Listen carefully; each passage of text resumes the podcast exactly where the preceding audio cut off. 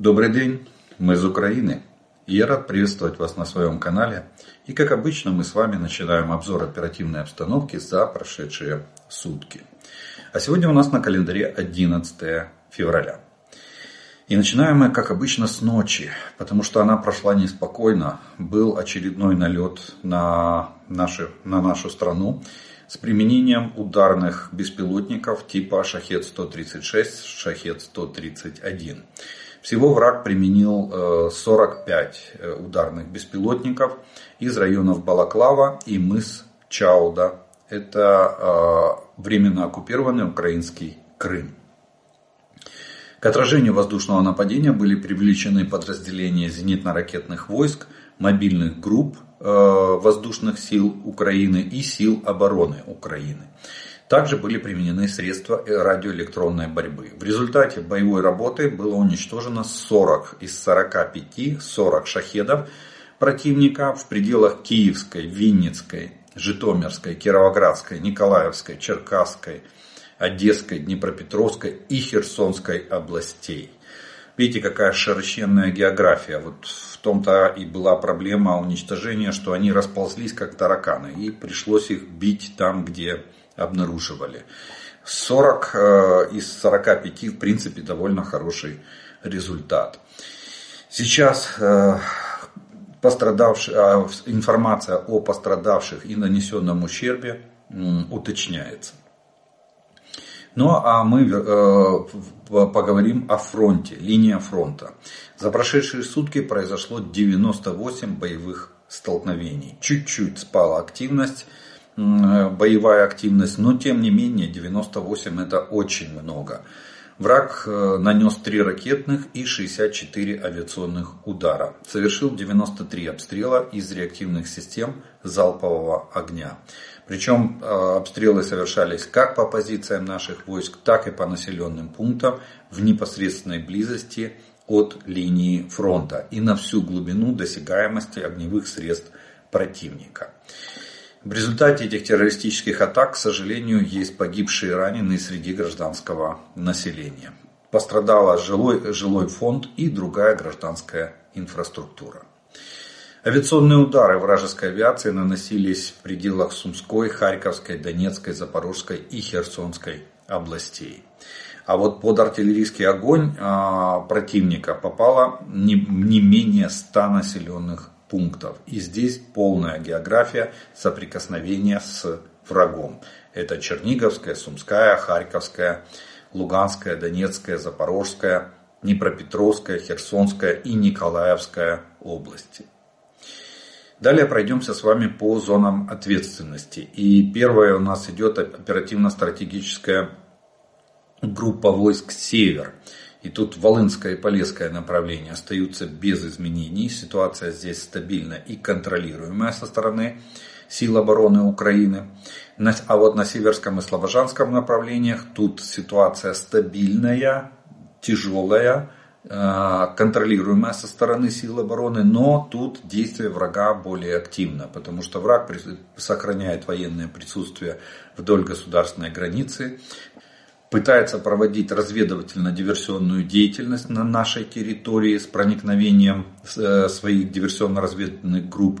Мы проводим контрдиверсионно-разведывательную деятельность на этих участках, э, на этих двух оперативных направлениях э, с целью недопущения проникновения этих групп. Ну и наращиваем в инженерном отношении нашу государственную границу в качестве рубежа обороны. Далее идет зона ответственности оперативно-стратегической группы войск Хортица, которая начинается с Купинского направления. И тут э, враг, несмотря на низкую боевую активность, э, продвинулся в районе Ивановки, имел частичный успех, к сожалению.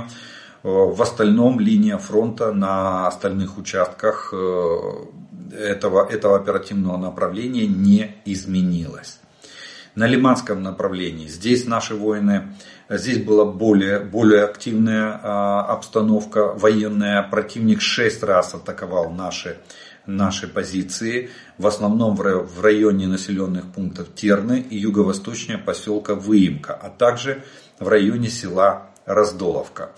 Ни одна из атак противника не увенчалась успехом. Линия фронта осталась на Лиманском направлении без изменений. Кстати, э, опять видите, идет довольно вяло текущая боевая активность на Купинском и Лиманском направлении. На Лиманском чуть больше, на Купинском чуть меньше.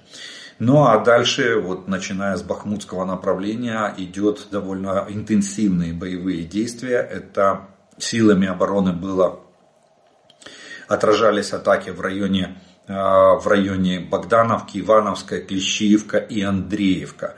Враг предпринял 14 атак на наши позиции. К сожалению, не все атаки удалось отбить. И в районе Клещиевки э, враг имел частичный успех – а, продвинувшись на несколько сот метров вглубь нашей обороны.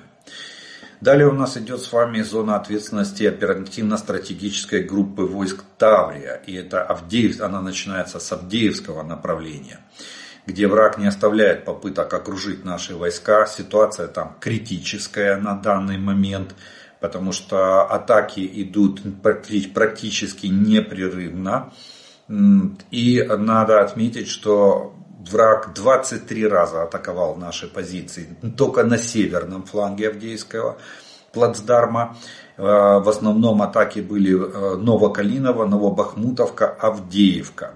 В районе, ну в самой Авдеевке, к сожалению, враг имел частичный успех и продолжает расширять уже в восточном направлении, расширять вклинение в нашу оборону вдоль железной дороги в направлении населенного пункта Авдеевка на южном фланге Авдеевского плацдарма в районе Северного, Тоненького и Невельского 10 а, атак противника было предпринято врагом на э, э, было предпринято врагом на наши позиции. Тоже, к сожалению, не все атаки были отбиты. И в районе Первомайского враг продвинулся вглубь нашей обороны, незначительно продвинулся вглубь нашей обороны. Вообще натиск, конечно же, очень сумасшедший, очень огромный и сдерживание его крайне тяжелое. Особенно если учитывать а, превосходство врага в воздухе, то есть авиация, и а, превосходство врага в артиллерии, то есть нехватка боеприпасов для огневого поражения врага. Далее идет Марьинка. И здесь Марьинское направление. И тут мы продолжаем сдерживать противника в районах Георгиевки, Новомихайловки. 35 раз враг атаковал наши позиции. 35 на Маринском оперативном направлении. К сожалению, имел частичный успех южнее Михайловки. Но к северу от Маринки наши войска за, за счет проведения контратаки отбросили э, противника с занимаемых им позиций. Вот э, такая вот ситуация. Э, с одной стороны, да, враг давит очень сильно. Ну, 35 атак можете себе представить для Маринского направления, которое не самое большое на линии фронта. Но, тем не менее, на захлебнувшейся контратаке и на плечах отступающего противника мы смогли потеснить его с его же позиций. Далее идет у нас шахтерское направление. Здесь нашими защитниками отбито две атаки в районе Водянова. А, больше враг активности боевой не проявлял. А, и, вот, и линия фронта на шахтерском направлении осталась без изменений. Запорожское направление. Тут э, две атаки. Одна в районе Вербо, западнее Вербового и вторая в районе Работина. Тут стабильно, э, как по расписанию, враг по одному разу ходит в атаку. Это уже не первые сутки, это повторяется. Э, успеха не достигает, несет потери и откатывается на исходные рубежи. Такое складывается впечатление, что на запорожском направлении вражеские войска ведут такую беспокоящие э, боевые действия для того, чтобы не дать наши, нашим войскам возможности перейти к э, атакующим действиям, заставляя нас э, находиться в обороне. Но, как я уже сказал на примере Маренского направления, мы очень хорошо умеем контратаковать после, не после отбития атак противника мы э, довольно, иногда довольно неплохо контратакуем и, и даже имеем тактический успех. И остается у нас зона ответственности оперативно-стратегической группы войск Одесса, Херсонское направление. Тут силы обороны продолжают удерживать позиции и а, отражать штурмы оккупационных войск. А, два безуспешных штурма было совершено врагом. Как бы там ни радовались а, в комментариях, я читал, адепты русского мира, а, но Плацдарм продолжает сражаться, продолжает обороняться. Да, он чуть-чуть чуть-чуть мы отступили, я вам говорил, на одну линию застроек в крынках, но тем не менее мы расширили фланги справа и слева этого плацдарма. Так что, э, так что сейчас э, ситуация стабилизировалась и видите, враг тоже было по 11, по 9 штурмов за сутки. Сейчас 2 2-4 штурма в сутки, которые мы успешно отбиваем, нанося врагу довольно ощутимые потери. Э, Черное море. Сегодня на, на полдень сегодняшних суток в Черном море находится 11 вражеских кораблей, среди которых есть два носителя крылатых ракет «Калибр», общий залп которых может составить до 16 ракет. Вчера было 14 кораблей и 4 носителя, 32 ракеты э, мог составить общий залп. Но без применения ракет сегодня группировка кораблей э, в Черном море российских уменьшилась. За прошедшие сутки подразделения ракетных войск и артиллерии нанесли э, поражение по трем районам сосредоточения личного состава, вооружения и техники врага по одному пункту управления войсками, по двум районам огневых позиций артиллерии и одной радиолокационной станции противника. Ориентировочные потери вражеские за прошедшие сутки составили в личном составе в 930 оккупантов, э, в технике вооружения в танках 12 единиц, боевых бронированных машинах 14 единиц, в артиллерийских системах 16 единиц, в беспилотниках а, оперативно-тактического уровня 22 единицы, в автомобильной технике 13 единиц и специальной технике 1 единица. Вот такой вот урожай собрали силы обороны Украины на всех оперативных направлениях и на линии фронта от э, э, Сватового до Олешек. Ну а мы с вами скажем пару слов о военно-политической обстановке, которая происходит э, в нашей, э, в нашей стране и вокруг нее. И начнем э, с того, что Москва и Пхеньян согласовывают сроки визита Путина в, Северную Корею. Об об, этом, об этом сообщает Министерство иностранных дел Российской Федерации. А, этот визит, э, этот визит может состояться по приглашению Ким Чен Ина. Он пригласил Путина официально а, посетить Северную Корею. Я думаю, что визит, скорее всего, состоится. Почему? Потому что России в край нужны боеприпасы, а сегодня Северная Корея а, является одним из поставщиков. Плюс э, есть, есть э, перспектива, видите, северокорейские ракеты уже встречаются в массированных ракетных ударах по Украине, поэтому э, Путин поедет все выпрашивать.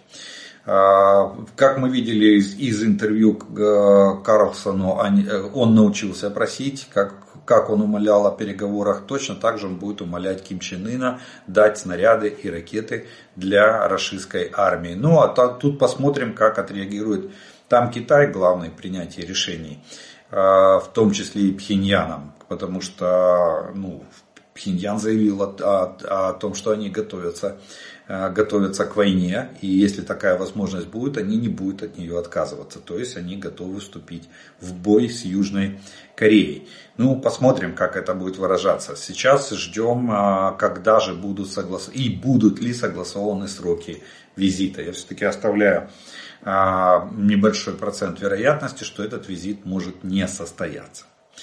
В Соединенных Штатах продолжается, а, продолжается праймерис. Ну, тут э, Дональд Трамп, э, наверное, надо, как когда-то был фильм «Конан Разрушитель», да, там был серия, серия фильм, се, фильмов о Конане.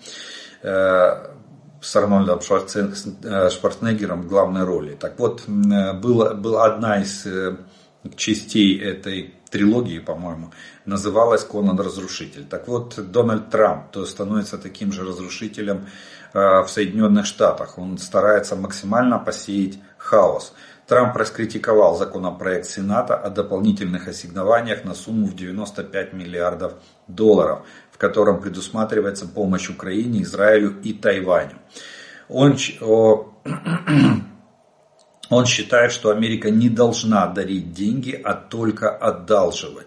Вот такую вот э, позицию он, э, он занял. Это раз. И второе, что а, сейчас он выступает категорически против Э, выделения какой-либо помощи Украине. Ну, почему-то он акцентирует внимание на Украину. Там я сказал, что он всей забаганки виконує Путина. Э, в комментариях вы пишете, что как же так? А вот так потом получается с его слов он полностью повторяет риторику, которую и, и повторяет то, что хочет сегодня притворить, притворить в жизнь Путин. Путин всеми силами пытается остановить западную помощь для Украины.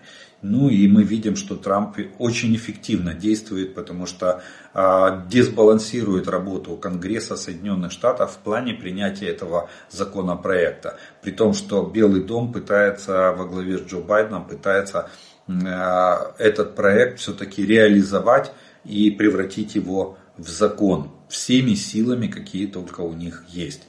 Также Дональд Трамп сеет панику и хаос среди, а, среди стран-членов НАТО. Там Трамп поощряет Путина действовать более решительно и агрессивно не только в Украине, но и против стран НАТО. Он сказал, что я бы рекомендовал Путину, пусть делает все, что хочет. Он заявил а, о предупреждении, а, да, и еще он заявил, а, а, предупредил страны НАТО, что помощь э, что может поощрять Российскую Федерацию к агрессии против стран НАТО при э, уплачивающих военные взносы в недостаточном, недостаточной степени.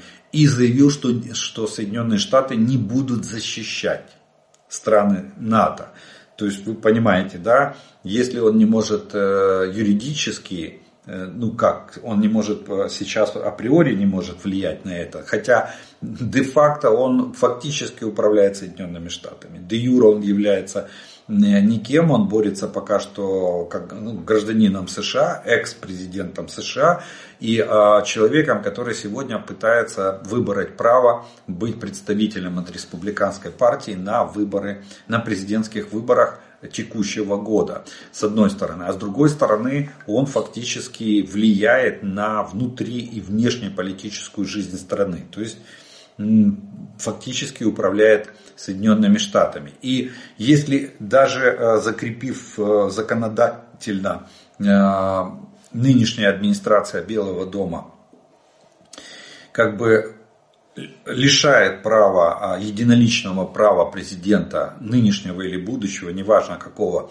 о, в принятии решения или ограничивает в правах на принятие решения о выходе из военно-политического блока, такого как Альянс, Североатлантический альянс, то есть НАТО, вот, то можно, можно же его развалить изнутри вот такими политическими заявлениями. Сегодня это человека, который проходит праймерис в республиканской партии, а завтра, не равен час, это он может сесть, вернуться в овальный кабинет, то есть э, стать, э, стать э, президентом Соединенных Штатов. Вот, это, вот в этом состоит огромная огромная опасность, что он уже сейчас расшатывает ситуацию, пытается, пытаясь развалить. Он, кстати, грозился выйти из НАТО.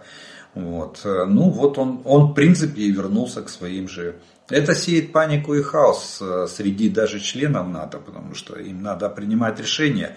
Либо они остаются в коллективной системе безопасности, либо надо а, срочно предпринимать меры и создавать объединенные силы безопасности в Европе. А это поменяет геополитические расклады на, на мировой арене. Ну, кстати, это в первую очередь ударять по самой, по, сами, по самой Америке. И понятие Америка великая страна, ну, мне кажется, они сами, Трамп сам зачеркивает слово великая и просто остается Америка это страна. Так, так что тут э, надо бы, надо бы задуматься американцам, если они хотят оставаться великой страной, то, наверное, надо менять внешнюю политику и не допускать таких заявлений даже от кандидата на пост президента страны. Далее, а, дефицит боеприпасов для систем ПВО Украины возможен в Украине уже в следующем месяце. Об этом сообщает э, Американский институт изучения войны.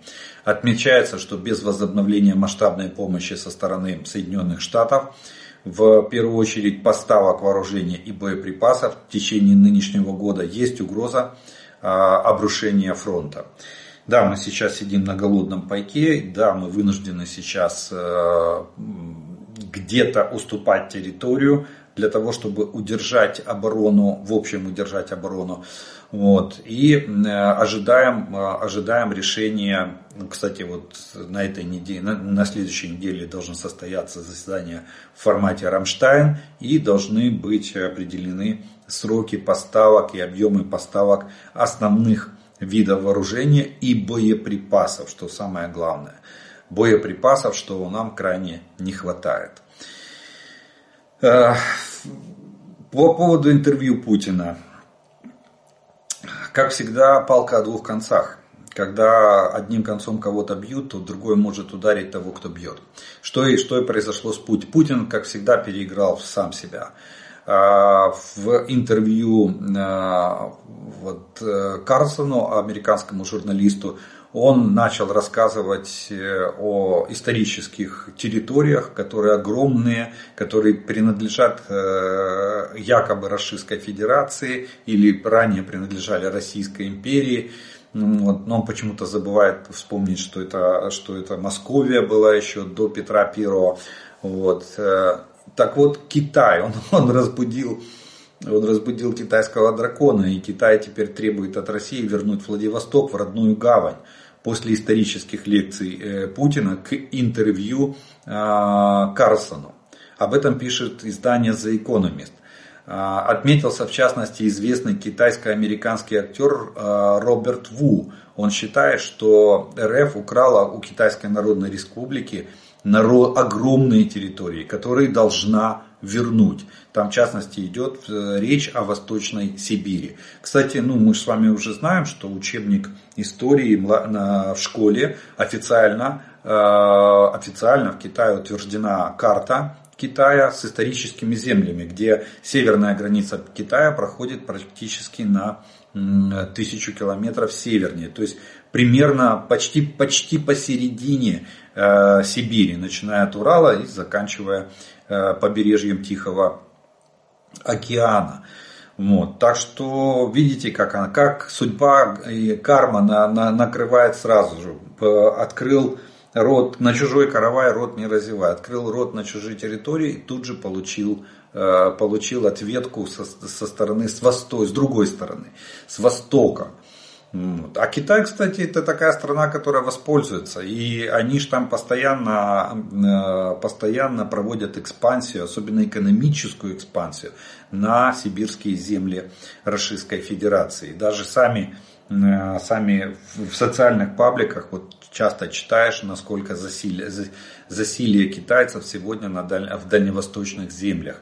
И э, бороться с этим уже никто, даже никто не собирается. Они просто, просто заселяются, а, частично ассимилируются, а когда их набирается определенное количество, начинают вводить свою субкультуру. Вот. Дальше получение гражданства. Россия раздает свое гражданство налево и направо. Получение гражданства и буквально через один-два цикла местных выборов, а это 5-10 лет, э, вы получите прокитайские местные советы. И не надо будет даже стрелять или вводить войска просто будет проводиться прокитайская политика. И, а, и тогда все эти лекции о исторических землях, они будут просто бесполезны. Превратятся в злую шутку. Далее в CNN написала, что ну вот э, зачем нужна, мы все задаемся вопросом, зачем нужна была такая мощнейшая перетрубация в военном руководстве страны, в вооруженных силах Украины. И уже CNN, CNN сообщает нам о том, что президент Зеленский требует от Сырского избежать застоя на фронте. Как пишет издание, на Сырского оказывают давление и требуют разработать новый план, который позволит избежать застоя на поле боя. И в то же время не будет требовать слишком большого количества новых мобилизованных. Интересно, за какой счет э, офис президента или президент ожидает э, движения на фронте, при том, что мы сидим на голодном пайке по боеприпасам, и у нас с техникой тоже не, не, не такое уже великое, великое изобилие. И судя по сводкам, ну вот видите, Залужный, я так понимаю, он имел свое мнение и отстаивал это мнение. А Сырского вот это, для этого и назначили, потому что он будет выполнять приказ. Э, который, который, э, который ему отдадут э, сверху. Вот что, о чем CNN и сообщает. Посмотрим, как это сейчас будет воплощаться в жизнь и за счет чего. Далее Румыния поднимала в небо истребители F-16 из-за ночной атаки Российской Федерации по Одесской области. Как сообщили в Министерстве обороны Румынии, в приграничных уездах Тулча и Галац дважды за ночь звучала сирена воздушной тревоги.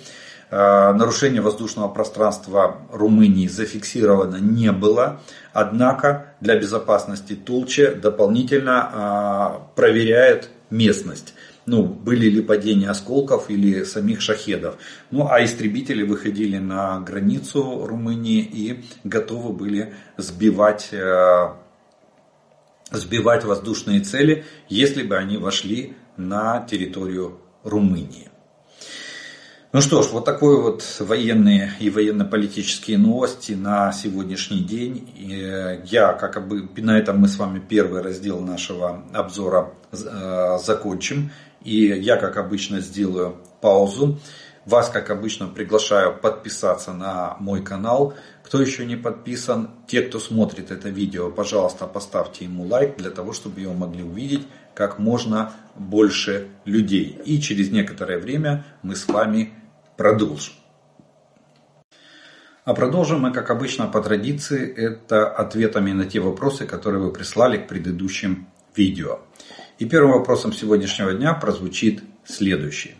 Возникает один важный вопрос. По международному праву над Украиной может быть объявлена бесполетная зона, что может привести к возможности сбивать летящие цели странами, граничащими с Украиной. Польша, возможно, на ближай... А, а, ну, например, Польша, да, возможно, на ближайшем Рамштайне можно поставить этот вопрос.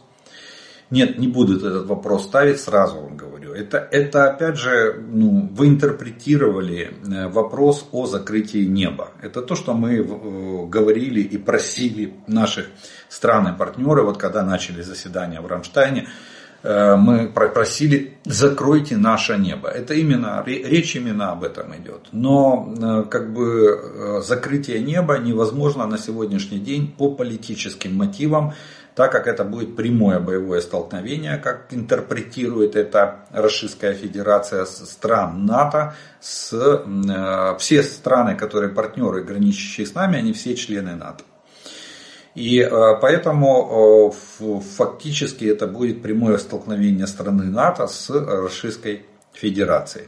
Э, от чего очень сильно ожидает РФ и в РФ. И вот именно поэтому они дают нам системы ПВО, ну, дают, сказать, с одной стороны мы благодарны хотя бы за это, с другой стороны, конечно же, они не могут обеспечить всей безопасности. Но никто не будет, мы сами объявили бесполетную зону, Э, э, и мы имеем такое право. Вот. Но страны-партнеры в этом участвовать к сожалению, не хотят. И я думаю, что не будут до конца а, самого конфликта. НАТО э, Сейчас есть подвижки в том, что НАТО пытается взять на себя роль координатора поставок вооружений, но это для того, чтобы не, не получилось провала в поставках, на, в случае, если Соединенные Штаты не смогут проголосовать соответствующий закон о финансировании этих поставок. Тогда НАТО будет координировать эти поставки, возможно, даже со своих э, запасов. Вот. Но, э, с одной, с одной стороны, но закрывать небо и вообще принимать участие в боевых действиях каким-либо то ни было образом НАТО на сегодняшний день, к сожалению, не будет. Как мы говорили с самых первых дней войны, никто за нас воевать не будет. Воевать мы будем сами. Оружие дадут, боеприпасы дадут. Э, а вот воевать мы будем сами. Далее, э, скажите, скажите, пожалуйста, а такие ЗРК, как ЗРК «Круг», используются у нас в Украине для отражения воздушных атак? Комплекс имел довольно высокую вероятность поражения. Спасибо за ответ. Э, ну, это комплекс в 1964 году был принят на вооружение. Это старый советский комплекс. У нас на последняя информация, которая есть в открытых источниках, на 2013 год э, в составе, э, на балансе, вот так скажу, даже уже не в составе вооруженных сил, а на балансе Министерства обороны находилось 100, 100 пусковых установок я на сегодняшний день не, э, он не числится в составе вооружения, он давно снят с вооружения. Тем более, что его производит э, Свердловск. Э, завод, который производил комплекс Круг, остался в Свердловске. Он же делал ракеты, и, соответственно, у нас не было ни возможности модернизировать этот комплекс, не было возможности он очень-очень старый. И на сегодняшний день его давным-давно нет на вооружении. Я думаю, что 100, 100 этих э, пусковых, которые на 2013 год числились, они уже давно либо утилизированы, либо непригодны э, к эксплуатации.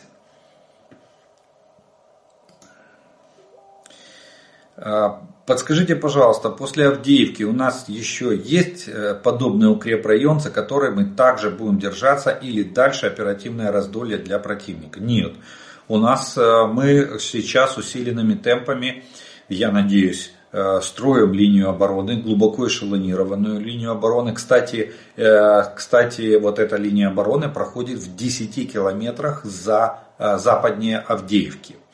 Так что даже, даже с учетом того, что если противник все-таки займет, э, захватит Авдеевку, ну, так и говорил э, главком Залужный, так и говорил э, на своей брифинге в декабре месяце, в конце года прошлого, что ну, один-два месяца мы сможем еще удерживать Авдеевку. Дальше, дальше скорее всего, Вряд ли. Ну, он понимал, о чем он, о чем он говорил.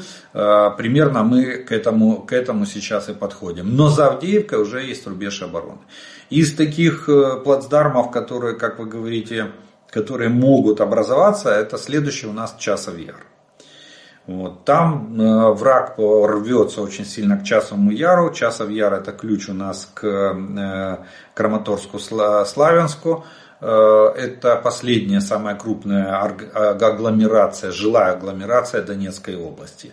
Поэтому я думаю, что основные бои будут разворачиваться там. Э, здесь э, Марьенко, если они прорвутся, они постараются срезать угледарский выступ. Вот, а, но мы надеемся, что мы угледар удержим. Пока что есть все шансы на то, что угледар удержится и этот выступ сохранится. Сиверск может стать таким же, э, таким же плацдармом. Он и сейчас э, такой, я бы сказал, плацдарм глубокого вклинения в вражескую оборону. Вот. Так что вот три уже назвал. Это Сиверск, это Часовьяр, это Угледар. Вот три таких э, плацдарма, которые могут образоваться в случае, если враг добьется успеха в плане захвата нашей территорий. Ну, надеемся, что это останется только в теории и враг не добьется успеха на этих направлениях. Тем более, что Часов Яр находится на возвышенности, э, и там, там его легче удерживать. Главное, чтобы инженерное оборудование э, рубежей обороны было своевременно закончено и готово к заходу наших войск. Э, за Угледар, ну, мы знаем там пример героизма и мужества наших наших войск, э, он уже год удерживается нашими войсками. Ну и аналогично Сиверск. тоже он уже больше года удерживается нашими войсками, и вот этот выступ ничего российские войска сделать не могут. И, кстати, именно поэтому они рвутся на Лиман, а, пытаясь а, обойти Сиверск, и чтобы потом зайти с севера северо-запада на, на предмет окружения Сиверска. Ну, на пока мы держим оборону, и у нас все получается. Устойчивость довольно, довольно неплохая нашей обороны в этом плане. Далее, такой интересный вопрос. Актуальны ли еще в современной войне зимой снегоступы и лыжи? Если в, э, в повышении проходимости и скорости нашего перемещения преимущество, э, преимущество еще понятно, то э, преодолению минных заграждений не уверен, так как мины со времен Второй мировой э, войны могут быть чувствительны. Прошу ваше пояснение по этому моменту. Да, вы абсолютно правы. Как всегда, в вопросе большая часть ответа. Сегодня не, не, более маневренное, более быстрое передвижение это на броне. Броня может быть на колесах, может быть на гусеницах. Преодоление минных полей только с использованием минных тралов. И то э, иногда это, ну, будем так говорить, иногда это проблематично в том плане, что если противотанковые мины лежат в земле и замаскированы, и их можно разминировать с помощью наезда тралом на эти мины, ну вот я имею в виду, что если уже применять броню, то противопехотные мины на сегодняшний день настолько совершенны, ну вот как помка, э, ПОМ-50, она, она э, мина, э, мина ловушка, у нее, во-первых, у нее есть сейсмодатчик, она чувствительна к тому, что человек идет, и она реагирует на вибрацию идущего человека, я уже не говорю едущей машины. Она подпрыгивает на, на метр и взрывается. И в радиусе 25 метров все поражается осколками этой мины.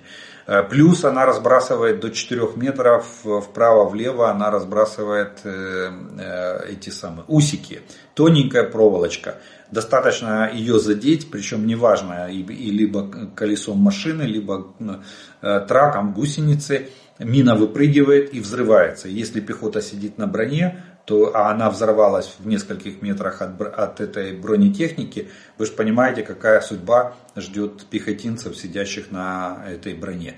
Поэтому э, ходить на, на лыжах, на макроступах, это сегодня это уже не, не тот способ и не, тот, э, э, и не те возможности. Очень, поэтому, кстати, очень пользуются наши бронемашины типа МРАП, которые имеют капсулу, бронекапсулу, Э, и пехота располагается внутри э, этой бронекапсулы.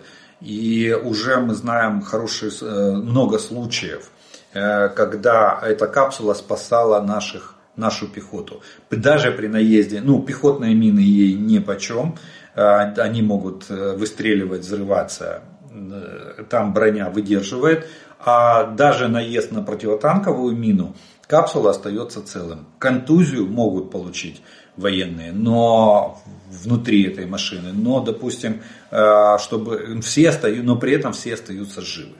Вот, вот э, что идет. Видите, были, были периоды после Второй мировой войны, э, начали, начали укрывать личный состав. БМП десантное отделение, БМД десантное отделение, бронетранспортер десантное отделение, понимая, что идет идет развитие а, минно-взрывных заграждений или мин. А, шла модификация. Потом война, в, допустим, в том же Афганистане показала, что а, передвижение на броне более безопасно, потому что внутри брони наезд на мину это, это фактически гибель всего, всего экипажа вместе с десантом. Вот. А сейчас опять вернулись к тому, что вот за счет, опять же, совершенствования мин, э, особенно противопехотных, вернулись к тому, что все-таки пехота должна быть спрятана в броню, для этого она и предназначена, и должна выдерживать э, в том числе и подрыв на противотанковой мине. Вот, вот поэтому такие, э, такие варианты и рассматриваются на, на сегодняшний день. И э, Следующий вопрос. 10 причин становиться, не становиться артиллеристом от Олега Жданова.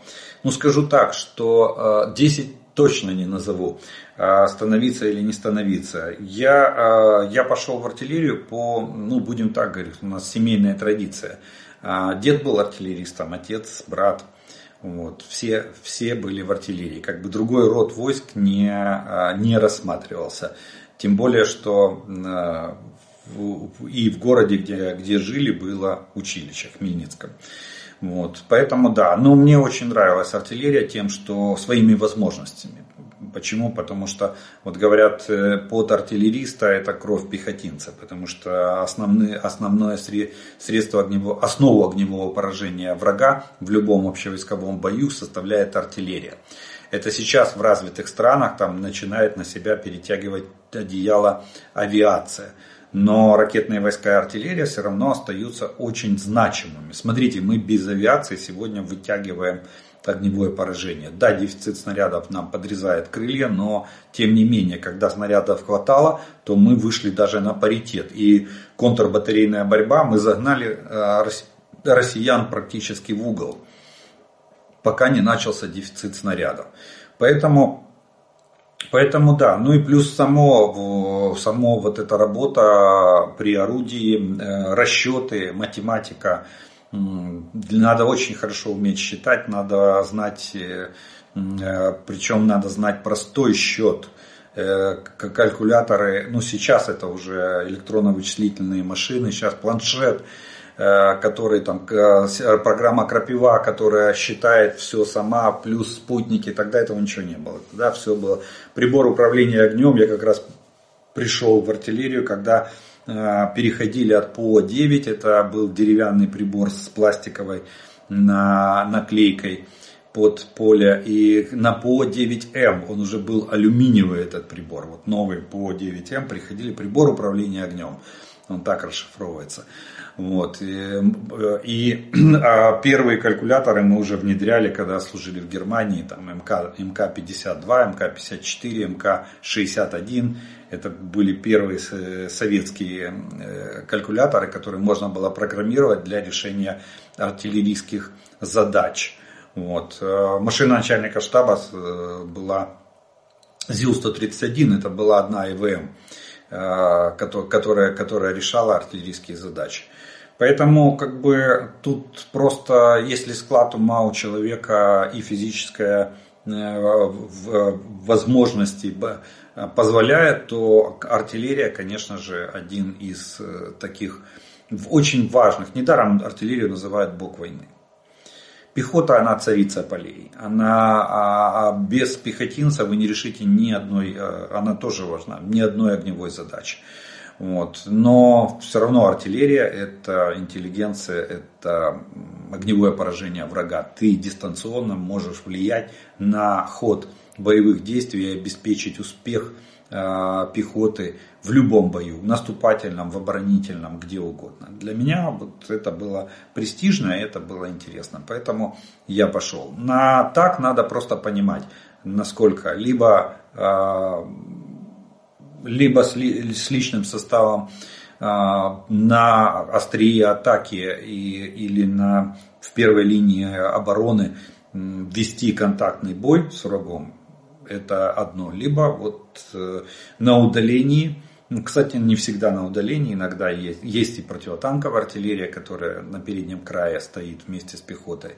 Вот. Но в основном а, на удалении и от твоей работы, от точности ведения огня зависит исход боя и жизнь а, пехоты, э, солдата общевойскового подразделения. Вот э, как бы мое, мой критерий отношения к, к артиллерии. Быть или не быть артиллеристом.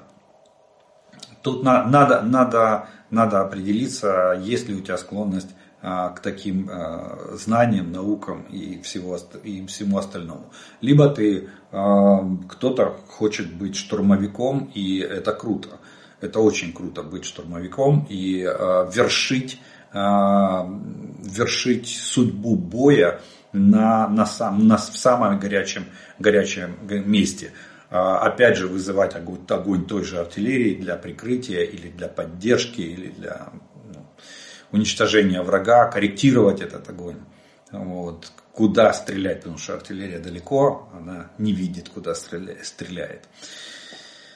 Ну что ж, вот э, на таком интересном, на мой взгляд, вопросе для меня, ну, во всяком случае, э, профессиональном, мы с вами второй раздел нашего э, обзора закончим, ответы на вопросы. И у нас остается третья часть, это комментарии, приветствия и пожелания, которые вы прислали к предыдущим видео. И первый комментарий сегодняшнего дня прозвучит следующий.